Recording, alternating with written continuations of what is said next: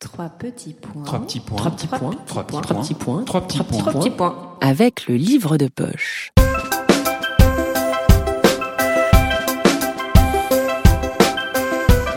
Trois petits points s'associent au livre de poche pour vous proposer un podcast littéraire pas comme les autres. Je suis Alix. Je suis Julie. Toutes les deux, nous avons la même passion, parler des livres et de leurs auteurs. Avec ce podcast, on a réalisé notre rêve et nous allons partager ce moment unique en vous faisant découvrir un auteur et son livre que nous avons adoré. Que vous n'ayez pas encore lu le livre ou que vous l'ayez dévoré déjà, ce podcast est pour vous, les passionnés de lecture et fans comme nous des livres de poche. Avec Alix, nous avons la joie de recevoir Aurélie Jean pour son passionnant récit de l'autre côté de la machine, paru au livre de poche. En sous-titre, on lit Voyage d'une scientifique au pays des algorithmes. Et c'est bien d'un voyage dont il s'agit, puisqu'Aurélie, qui est une brillante scientifique française, nous entraîne à la découverte d'un monde que l'on connaît bien mal et nous fait transiter par de nombreux pays. Bonjour Aurélie. Bonjour Julie, bonjour Alix. Bonjour Aurélie et bonjour Julie. Coucou. Aurélie, j'ai envie de te poser une première question. Comment est-ce qu'on devient une éminente scientifique comme toi? Alors merci beaucoup pour l'invitation. Alors éminente, je ne sais pas, scientifique comme moi. Alors il y a plusieurs voies d'accès. En tout cas, on fait des études en sciences, en mathématiques, en physique, en sciences informatiques. On peut atterrir dans les sciences numériques de plein de manières différentes. Moi, j'ai pris la voie des maths et de la physique pour finir en modélisation numérique. Et puis après, bah, il faut euh, surtout euh, vouloir euh, naviguer dans pas mal de mondes, puisqu'en fait, moi, j'utilise cette discipline dans plein de milieux, plein de domaines d'application très différents les uns des autres, que ce soit le domaine médical, financier, d'éducation, d'ingénierie, etc., etc. Et donc, euh, c'est aussi accepter de faire plein de choses très différentes dans les sujets d'application. Alors Aurélie, dans ton livre, tu racontes une anecdote édifiante. Tu arrives à une réunion en tant qu'intervenante et l'un des participants te demande un café. Ta réaction est d'ailleurs extra. Tu peux nous la raconter? alors en fait, donc j'étais à l'époque euh, chercheuse postdoc au MIT et j'arrive à une réunion où, euh, alors pour que les gens comprennent, j'étais la seule femme de mon groupe de recherche et en fait j'arrive à la réunion donc avec que des hommes et un professeur invité à cette réunion me dit j'aimerais bien un café. Et donc je pense qu'il m'a appris pour la secrétaire et donc je lui ai dit mais moi aussi je veux un café et je me suis assise. Voilà. Et heureusement mon directeur de recherche le professeur Raoul Radovitsky a bien dit euh, je vous présente docteur Jean voilà avec un, un léger humour. Donc comme ça le monsieur se souviendra qu'il ne faut pas avoir ce biais cognitif de penser qu'une femme qui est seule dans une salle est forcément la secrétaire. Ça t'est arrivé souvent, ce genre de situation? Oui, beaucoup. Est-ce que davantage de femmes se lancent dans des carrières scientifiques maintenant? Alors oui, je pense plus parce qu'il y a euh, cette image très mondialisée de ce que sont les sciences, de ce qu'on peut faire avec les sciences. Cela étant dit, l'accélération n'augmente pas, c'est-à-dire qu'on a une augmentation mais pas une accélération. Et il faudrait que ça aille un petit peu plus vite parce qu'on a besoin, on a un manque cruel de scientifiques de manière générale et on a un manque cruel de femmes de façon à diversifier les visions, les expériences, les cultures, etc., etc. Tu évoques le rôle de tes grands-parents à plusieurs reprises. D'ailleurs, ce livre leur est dédié. Et pourtant, aucun d'entre eux n'avait de lien particulier avec la science. Alors raconte-nous comment tu en es arrivé là. Je te remercie beaucoup pour cette question parce que c'est vrai qu'on a tendance à croire qu'on devient scientifique parce qu'on a un parent scientifique et je pense pas. Moi, mes grands-parents n'étaient pas du tout scientifiques et c'est vrai que ce qui m'a permis d'aimer les sciences et qui m'ont encouragé à le faire, c'est qu'ils ont dès le plus jeune âge développé ma curiosité.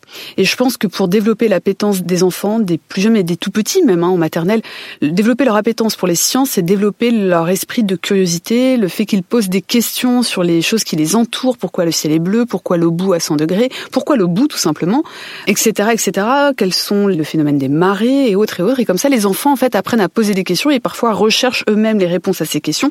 Du coup, deviennent des petits scientifiques en herbe en investiguant euh, comme le ferait un scientifique dans son domaine. Et qu'est-ce qui t'a décidé alors? Parce qu'à un moment, tu hésitais même entre des études de droit et des études scientifiques. Ouais. Alors j'ai hésité quand j'étais à mon niveau bac, hein, donc j'ai fait un bac S spécialité euh, mathématiques à l'époque, je sais pas comment on appelle ça maintenant.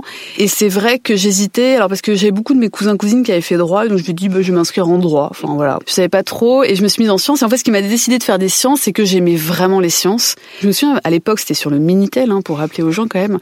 Je devais rentrer deux trois options, donc j'avais mis euh, droit et, et maths physique et, et en fait voilà, j'ai décidé d'aller vers les maths et la physique parce que j'adorais ça et que euh, sans véritablement avoir de plan professionnel parce que je pense qu'il faut pas aborder ces études sous l'angle professionnel, il faut l'aborder en tout cas lorsqu'on fait des études supérieures généralistes, il faut l'aborder sous un angle d'apprentissage à développer et de savoir à, à concrétiser. Et raconte-nous ta première rencontre avec un ordinateur. J'étais très vieille. non. Mais si, si, sur l'échelle, enfin pour un enfant de 10 ans, j'étais très vieille. J'ai touché mon premier ordinateur à 7-8 ans. À mon époque, il y avait le, dans le programme d'éducation nationale, il fallait euh, coder en logo. Je sais pas si vous vous souvenez de ça, avec la petite tortue la déplacer. Donc j'ai touché mon ordinateur. Tu te souviens, Julie? Oui, tout à fait. Voilà, on a tous connu ça. J'ai un très très vague souvenir de ça, mais je sais que je l'ai fait. Mais en fait, j'ai vraiment vraiment touché mon premier ordinateur, été sur mon premier moteur de recherche quand j'avais 18 ans, parce qu'en fait, mon papy et mamie m'avaient offert mon premier ordinateur pour euh, fêter mon baccalauréat, mon entrée à l'université. Voilà, donc ça a été une rencontre assez euh, étrange puisque j'étais euh, déjà voilà, j'avais 18 ans. Euh, à 18 ans, j'ai eu le droit de voter et j'ai eu le droit d'avoir un ordinateur. En fait, je suis en retard dans le référentiel des gens aujourd'hui, mais je pense que ce n'est pas être en retard. La preuve, j'ai touché mon premier ordinateur à 18 ans et j'ai codé ma première ligne de code à 19 ans. Comme quoi. Hello World. Hello World, exactement. C'est ce que j'ai codé en premier. voilà. ça très joli. Dans le livre, Aurélie, tu, tu, racontes que justement coder, ça t'a permis de te rendre compte qu'il y avait besoin d'un langage universel pour les scientifiques. Ça m'a beaucoup plu cette idée.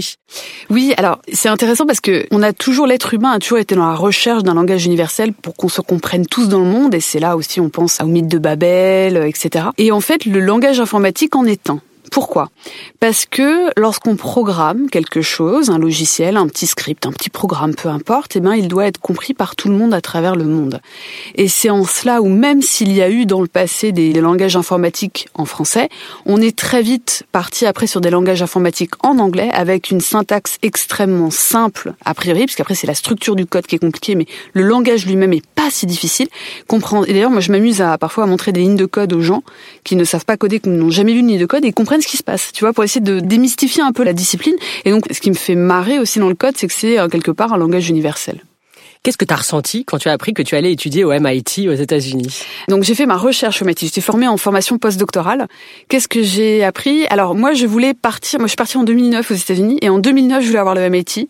Et en fait euh, pour que les gens se souviennent, c'était la crise. Donc il n'y avait pas de job, donc il n'y avait pas de poste. Donc j'ai pas réussi à avoir ce que je voulais, mais j'ai quand même eu un poste de dingue, puisqu'en fait je suis partie à, Penn State euh, en Pennsylvanie où j'ai travaillé dans la médecine. Et c'est là où j'ai commencé ma carrière dans la médecine. Et c'est vrai quand j'ai appris bah, que j'étais prise au MIT, bah, deux ans après, j'étais assez excitée. Et puis surtout, moi, ça m'a rappelé, euh, je sais pas si euh, Alex et Julie vous, vous voyez, mais dans le bouquin, je parle un peu du MIT parce que j'ai entendu parler du MIT à l'âge de 7 ans dans la cuisine de mes grands-parents un samedi matin en écoutant une matinale sur une radio dont je ne me souviens pas le nom. Oui. Et donc pour moi, le MIT, c'était un peu le Graal. Tu vois, le MIT, tu t'arrives là-bas et, le savoir de cette université impose. Enfin, moi, j'ai passé cinq ans formidables là-bas parce que j'ai rencontré des gens extraordinaires avec qui encore je suis en contact et j'enseigne encore un petit peu là-bas, donc c'est un plaisir d'y retourner. Ça a été le Graal, voilà. Pour moi, c'était une grosse étape. J'en viens aux algorithmes, qui est le propos du livre, mais surtout ton domaine de prédilection. Tu écris Un algorithme n'est pas une recette de cuisine. Mais oui, la recette de cuisine est un algorithme. Alors comment est-ce que tu définis un algorithme? Alors je te remercie de dire ça parce que je ne reproche pas aux gens vraiment de dire que l'algorithme est une recette de cuisine, mais un algorithme c'est un ensemble, alors c'est très schématique, hein, mais c'est un ensemble grosso modo d'opérations, de tâches à exécuter selon une certaine hiérarchie, selon une certaine logique pour répondre à une question, résoudre un problème. Ces opérations peuvent être explicites ou implicites. La recette de cuisine est un algorithme dans la mesure où on a des composants, qui sont les ingrédients, avec des tâches à exécuter selon un certain ordre. Alors, je suis très mauvaise en cuisine, donc je vais donner un très beau exemple, mais j'imagine qu'on peut pas, par exemple, quand tu mélanges des œufs, tu ne mets pas le sucre avant, tu le mets après, sinon ça peut brûler le jaune. Je dis n'importe quoi, je ne cuisine pas, mais voilà. Donc, il y a un certain ordre à réaliser pour pouvoir bien faire son gâteau au yaourt. Et ben donc, c'est quelque part un algorithme. Mais l'algorithme n'est pas une recette de cuisine, parce que dire que l'algorithme est une recette de cuisine, ça empêche d'avoir ce niveau d'abstraction nécessaire pour comprendre les complexes qui entourent la science algorithmique, tels que le machine learning, le bi-algorithmique et tant d'autres choses. Je fais cette petite précision. Aurélie, pourquoi écrire un livre sur eux? Est-ce pour les défendre? Oui, quelque part, oui, je suis l'avocate des algorithmes, c'est moi. Oui, parce qu'en fait, j'ai commencé à écrire ce livre en mars 2018, et c'est vrai que on a commencé à avoir des scandales à partir d'octobre 2017 sur les algos. Mars 2018 étant le summum avec l'affaire Cambridge Analytica. Mars 2018, moi j'étais à New York, donc j'ai appris ça, j'en parle dans le livre d'ailleurs. Et c'est vrai que j'ai voulu les défendre, mais pas de manière aveugle, parce que je suis une techno-réaliste, comme on dit, c'est-à-dire que je suis pas naïve sur les sciences et l'algorithmique. Non, je dis que c'est un magnifique outil, une magnifique discipline pour répondre à certains grands challenges du monde, et que les algorithmes font de très très belles choses, et que malheureusement, parce qu'on les aborde systématiquement ou en tout cas très fréquemment sous un angle négatif dans les médias, eh bien on en perd hein, tous les bénéfices. Donc c'est pour ça que je voulais écrire ce livre. Alors c'est pas du tout un livre d'honneur de leçons. Je me permets pas de dire aux gens vous pensez comme ça et pas autrement. Par contre, moi je crois beaucoup aux libertés individuelles et donc je crois à cette idée que si on donne les armes aux gens, les éléments de compréhension, les éléments de langage, eh ben ils vont pouvoir s'approprier la chose et développer leur propre avis ou en tout cas poser les bonnes questions et c'est ça qui est important. Est-ce que la machine pourrait un jour devenir le maître des humains? Non. non, ça n'arrivera pas, vous inquiétez pas. Alors, je rassure tout le monde là. Oui, c'est ça, c'était le sujet hein, quand même. non, non, et je ne suis pas une machine non plus. Certains me demandent, mais vous êtes une machine Je non.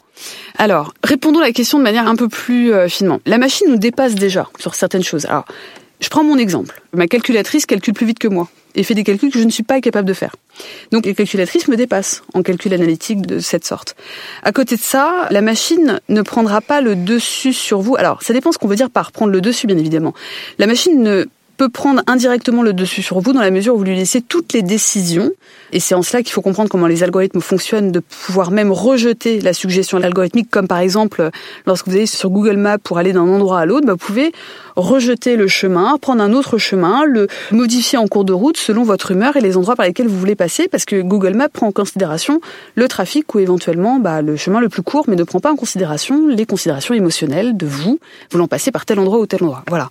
Après, sur la dominance de la machine sur l'homme, non, parce qu'on va pas devenir esclave, si c'est ça qu'on a en tête. On va pas devenir esclave de la machine les machines ne vont pas avoir cette intelligence surhumaine qui fait qu'elles pourront nous contrôler, parce qu'en fait ça n'arrivera pas. Alors juste pour que les gens comprennent, ça vient d'une théorie dont je parle dans le livre, s'appelle la théorie de la singularité, qui euh, consiste à dire que dans un point dans le futur, à un moment dans le temps, l'intelligence des machines a dépassé l'intelligence humaine et va atteindre ce qu'on appelle l'intelligence générale. Donc c'est de l'intelligence artificielle forte qui va faire qu'en plus de l'intelligence analytique, elle va maîtriser l'intelligence émotionnelle, de situation, créative, etc. Et ça, ça n'arrivera pas. Et je recommande aux gens d'aller lire le livre de euh, Luc Julia, qui est un copain de San Francisco, qui s'appelle L'intelligence artificielle n'existe pas. Et ça permet de démystifier euh, voilà la discipline et d'en voir les vrais bénéfices pour nous. Oui, ce qui est vraiment génial avec ton livre, c'est qu'on apprend plein de choses, et notamment parce que tu nous emmènes euh, dans des domaines aussi divers que variés. Tu as travaillé dans des domaines comme le caoutchouc, la médecine, en passant par la finance. Quel est le sujet qui t'a le plus passionné, s'il y en a un? C'est très émotionnel, c'est pas du tout pratique hein, ma réponse, hein, pas du tout fonctionnel. Hein. Moi j'ai beaucoup beaucoup beaucoup aimé travailler sur le cœur parce que j'ai appris plein de choses, parce que ça m'a ouvert, c'est là où j'ai compris ce qu'était un biais algorithmique. C'est là où j'ai compris ce que c'était d'écrire un papier de recherche. C'est là où j'ai compris ce que c'était d'enseigner parce que mon directeur de recherche, George Engelmeyer, m'a tout appris. Et puis c'est là aussi où j'ai eu l'un de mes plus grands moments dans mes travaux, un moment très particulier où en fait, euh, pour la petite histoire, il y a deux grands moments, mais il y a celui dont je parle dans la, conclusion avec euh, le traumatisme crânien et ce soldat revenu d'Irak qui m'écrit. Extraordinaire. Voilà. Mm. Mais j'ai eu un autre petit moment très personnel où j'ai ma petite larme qui a coulé ce jour-là, je me souviens. Mon directeur de recherche me dit, écoute Aurélie, tu ne peux pas modéliser ce que tu n'as pas manipulé donc je modélisais littéralement la croissance d'un muscle de myocarde, tissu de myocarde en laboratoire. Et du coup, il me demandait, il me dit, il faut que toi-même tu euh, extrais des cellules du cœur, que tu les cultives, que tu vois comment elles, réagissent. Et en fait, pour commencer, j'avais euh, commandé des cellules sur un site. On commande des cellules qui arrivent congelées, enfin littéralement. Et puis donc j'ai des congèles, j'ai mis dans, mon, dans ma boîte de pétri, machin et tout. Et puis c'est les cellules cardiaques, hein, des cardiomyocytes. Puis je les cultive, donc j'attends quelques jours. Et puis à un moment, il me dit observe-les tous les jours au microscope. Et puis à un moment, je vois une cellule battre. Il me dit bah oui parce que tes cardiomyocytes, si ton cœur bat, c'est parce que tes cellules battent. Je d'accord. Pour que les gens sachent, ce sont les cardiomyocytes qui sont au niveau du pacemaker, qui est une zone du muscle cardiaque. Ces cellules se contractent toutes seules et en fait, elles vont entraîner par champ électrique les autres cellules à un moment se contracter de façon synchronisée. C'est pour ça que le cœur se contracte, c'est magnifique. Et à un moment, je vois deux cellules se contracter, mais de façon très désynchronisée, puis trois, puis quatre. Puis un jour, tu vois toutes les cellules se contracter avec la même fréquence de façon synchronisée. Et là, tu as ta petite larme parce que tu dis c'est ça qui se passe dans notre cœur. Ça m'a beaucoup ému parce que je me suis dit waouh, voilà ce qu'on peut faire. Et alors, est-ce qu'il y aurait un domaine que tu adorerais découvrir? Oui, c'est bête, hein, mais euh, je sais pas comment. Mais j'adorerais un jour euh, travailler pour l'agriculture parce que c'est un domaine qui me fascine. Le métier de la terre me fascine. Et donc je, ne sais pas quoi faire. Je, je vraiment j'ai aucune idée, mais j'aimerais bien un jour avoir un sujet en lien avec l'agriculture.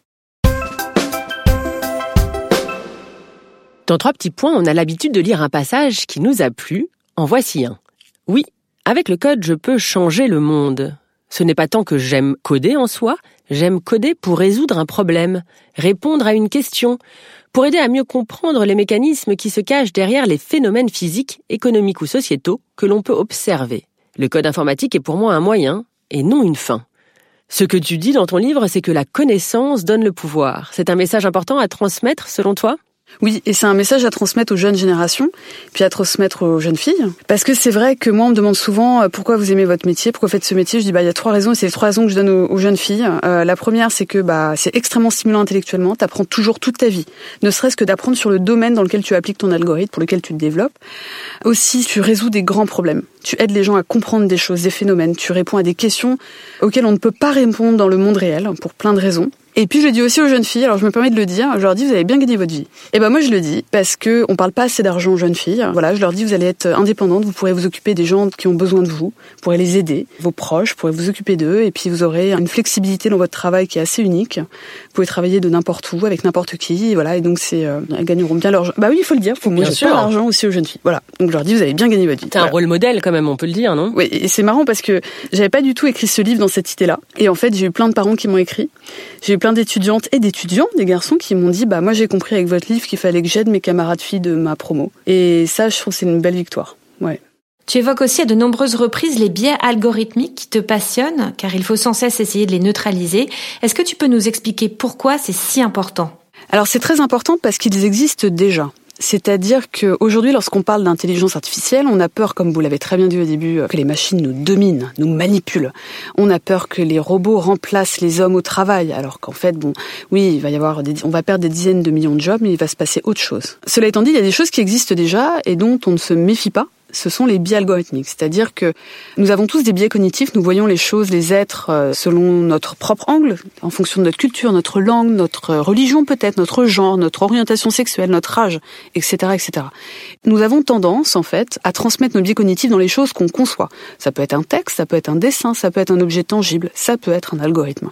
Et lorsqu'on introduit ces biais cognitifs dans l'algorithme, ils deviennent ce qu'on appelle des biais algorithmiques qui vont ensuite se transformer en potentiellement ce qu'on appelle une discrimination technologique qui va diviser les gens, donc les utilisateurs. Un exemple, je le donne dans le livre, c'est un exemple qui est en général assez frappant. Les premiers algorithmes de reconnaissance faciale ne reconnaissaient pas les peaux noires. Pourquoi? Parce que sûrement parce que bah, dans les critères, s'il y avait des critères explicites, les critères d'analyse d'image ne considéraient pas les contrastes propres aux peaux noires. Et peut-être parce que les images qui avaient été fournies à l'algorithme pour être entraînées étaient composées uniquement ou majoritairement d'images d'individus blancs. Et pourquoi un tel biais algorithmique qui a au final amener à une discrimination technologique en écartant les individus noirs des utilisateurs qui pouvaient utiliser cet algorithme de reconnaissance faciale Eh bien parce que sûrement les développeurs, les concepteurs étaient majoritairement, voire peut-être uniquement blancs. Et donc quand je dis ça, c'est pas la faute des concepteurs, c'est pas ça du tout et je le défends dans le livre, c'est notre faute à tous. C'est la faute des gens qui ont l'idée d'un outil, les gens qui le conçoivent, les gens qui le développent, les gens qui le testent, les gens qui le marketent, qui le vendent et qui l'utilisent parce que nos données nourrissent l'algorithme. Donc en fait, c'est une responsabilité individuelle et collective tout au long du chemin de vie et de développement d'un algorithme. Et c'est vrai que le biais algorithmique est, vraiment quelque chose contre lequel il faut se battre.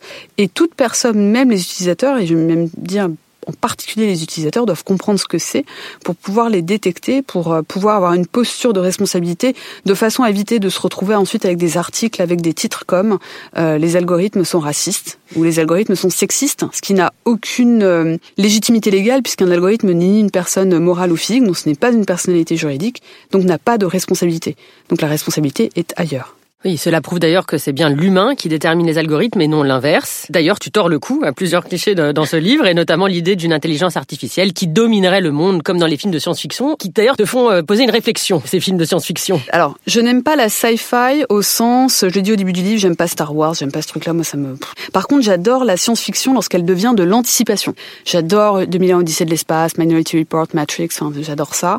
A Brave New World, le livre, enfin voilà. Et c'est vrai que toutes ces séries et ces films ces œuvres d'anticipation et de science-fiction doivent devenir euh, une raison pour discuter, mais pas une raison pour argumenter. Je m'explique.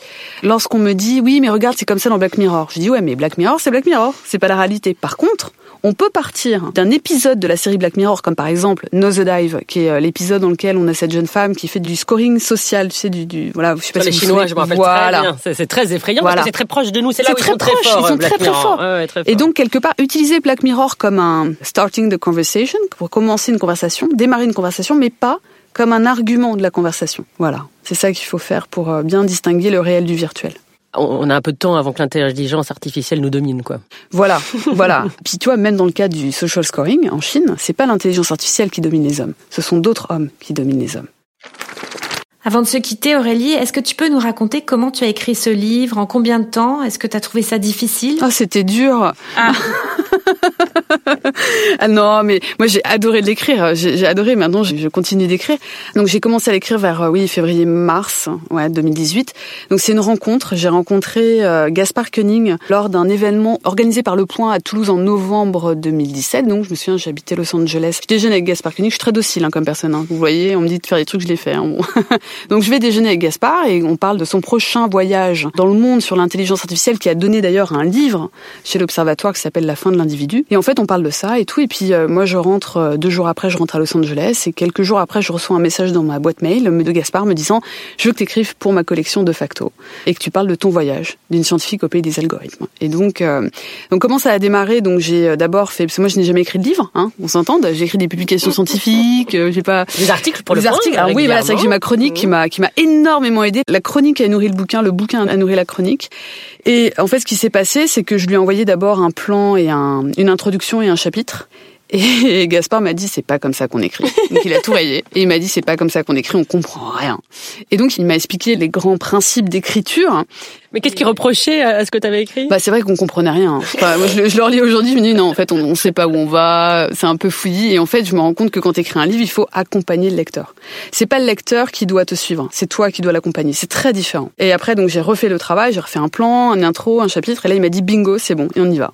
Donc il m'a présenté à l'observatoire, on a signé un contrat et, et moi en fait, j'aime pas rendre le manuscrit en une fois. Donc même encore aujourd'hui, là je travaille sur mon prochain livre et c'est vrai que j'envoie à mon éditrice Muriel Bélière, je lui envoie ou à Lise, j'envoie en fait bah chaque fois que j'ai fini un chapitre, je l'envoie parce que j'aime bien avoir un retour, j'aime bien le processus itératif de l'apprentissage, non le, côté en one shot qui, euh, selon moi, est très frustrant parce que quand tu te rends compte que bah il bah, y a plein de trucs que t'as raté, et ben l'apprentissage est beaucoup plus lourd que si tu le fais sur un processus itératif. Donc moi j'ai besoin de rendre les chapitres après chapitre. Donc voilà. Et moi j'ai adoré écrire. Ce que j'ai trouvé un petit peu compliqué, c'est qu'il fallait que je parle un peu de moi. Et moi j'aime pas parler de moi. Je parle de ce que je fais, mais je suis très introvertie, pas timide, mais introvertie, c'est très différent. C'est souvent on mélange les deux. Et en fait voilà, je, je pense avoir suffisamment parlé de moi pour incarner le récit sans pour autant dévoiler ma vie. Voilà. Et donc je pense que ça j'ai réussi. Et puis moi j'adore écrire et puis j'adore transmettre et euh, donc je suis vraiment euh, ravie et, et euh, voilà. Et donc j'espère que le prochain bah fonctionnera bien. Tu avais des rituels d'écriture? Alors en fait c'est très étrange. J'écrivais toujours un petit peu tous les jours. Moi j'ai la technique que Gaspard m'a donnée d'ailleurs. Il m'a dit faut que tu écrives 5000 signes par jour. Peu importe ce que t'écris. Une grosse page d'un article, par voilà, exemple. Voilà, exactement. 24 heures avec dans le Voilà. Par exemple, durant un moment où euh, c'était l'été, j'avais pas de chronique dans le point et j'avais pas de livre à écrire, typiquement cet été-là, bah, j'écrivais mes 5000 signes par jour. Tu vois, sur n'importe quoi. Un truc que j'ai vécu dans la journée, un sujet d'actualité qui m'a ému, etc., etc. Et alors moi, il y a un petit truc qui marche. Moi, c'est quand je lis un livre qui m'a plu et qui est bien écrit, après, je suis hyper motivée et j'écris mieux, en fait. J'ai remarqué. J'écris mieux lorsque je lis un livre. Mais c'est vrai, et je le dis par exemple, quand j'ai lu La, vie ordinaire d'Adèle Van Ries, je sais pas pourquoi j'ai trouvé que c'était super bien écrit. Après, on aime, on n'aime pas le sujet, c'est pas le problème. Hein. Mais moi, j'ai trouvé qu'il était très très bien écrit.